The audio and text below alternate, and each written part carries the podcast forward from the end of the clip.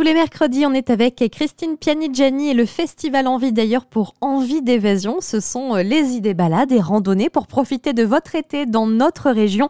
Et il y a de quoi faire. Alors aujourd'hui, découverte d'un joyau de l'arrière-pays grassois, ce sont les gorges du loup.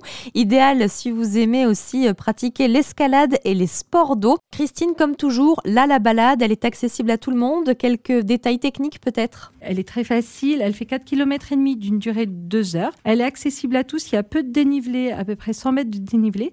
La seule chose, c'est qu'il faut prendre quand même de bonnes baskets ou de bonnes chaussures parce que parfois il y a des gros blocs, des gros cailloux. Et la balade, elle, commence au niveau de la confiserie Florian sur la commune de Pont-du-Loup, au niveau des piliers euh, scalpés euh, du viaduc de la ligne de train d'Épines. Vous êtes notre baroudeuse, Christine, la testeuse officielle de toutes ces randonnées que vous nous présentez. Qu'est-ce qu'il ne faut pas manquer lorsqu'on va aux gorges du Loup?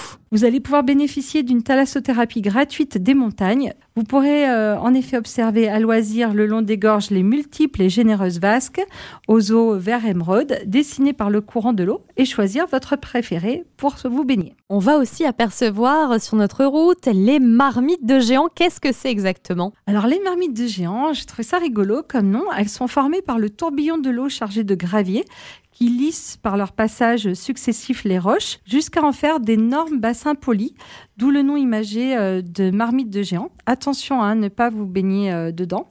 À découvrir également donc des cascades qui se suivent mais ne se ressemblent pas au cours de cette balade, parce que vous verrez, les eaux calmes du début laissent vite la place aux trépidantes cascades de la fin. Et on va finir avec toutes les activités aquatiques. Et là, il y a le choix, hein, Christine. Alors, c'est le paradis hein, du canyoning ou de la randonnée aquatique, parce que la rivière a dessiné dans la roche des bassins, des tremplins qui permettent des sauts de 2 à 10 mètres, des toboggans naturels, des descentes en rappel, en dessous de la cascade de Courme.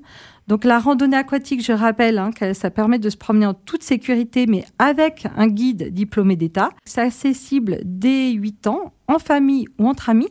Et vous trouverez à Pont-du-Loup, en fait, de nombreux guides professionnels qui vous proposent d'y aller. Merci beaucoup, Christine. Voilà, si vous cherchiez une idée pour vous occuper ce week-end ou pendant vos vacances, la voilà toute trouvée.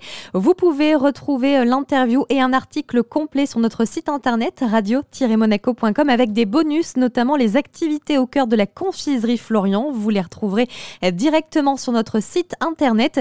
Et pour les idées balades, tout au long de l'année, vous pouvez consulter le compte Instagram du festival Envie d'ailleurs.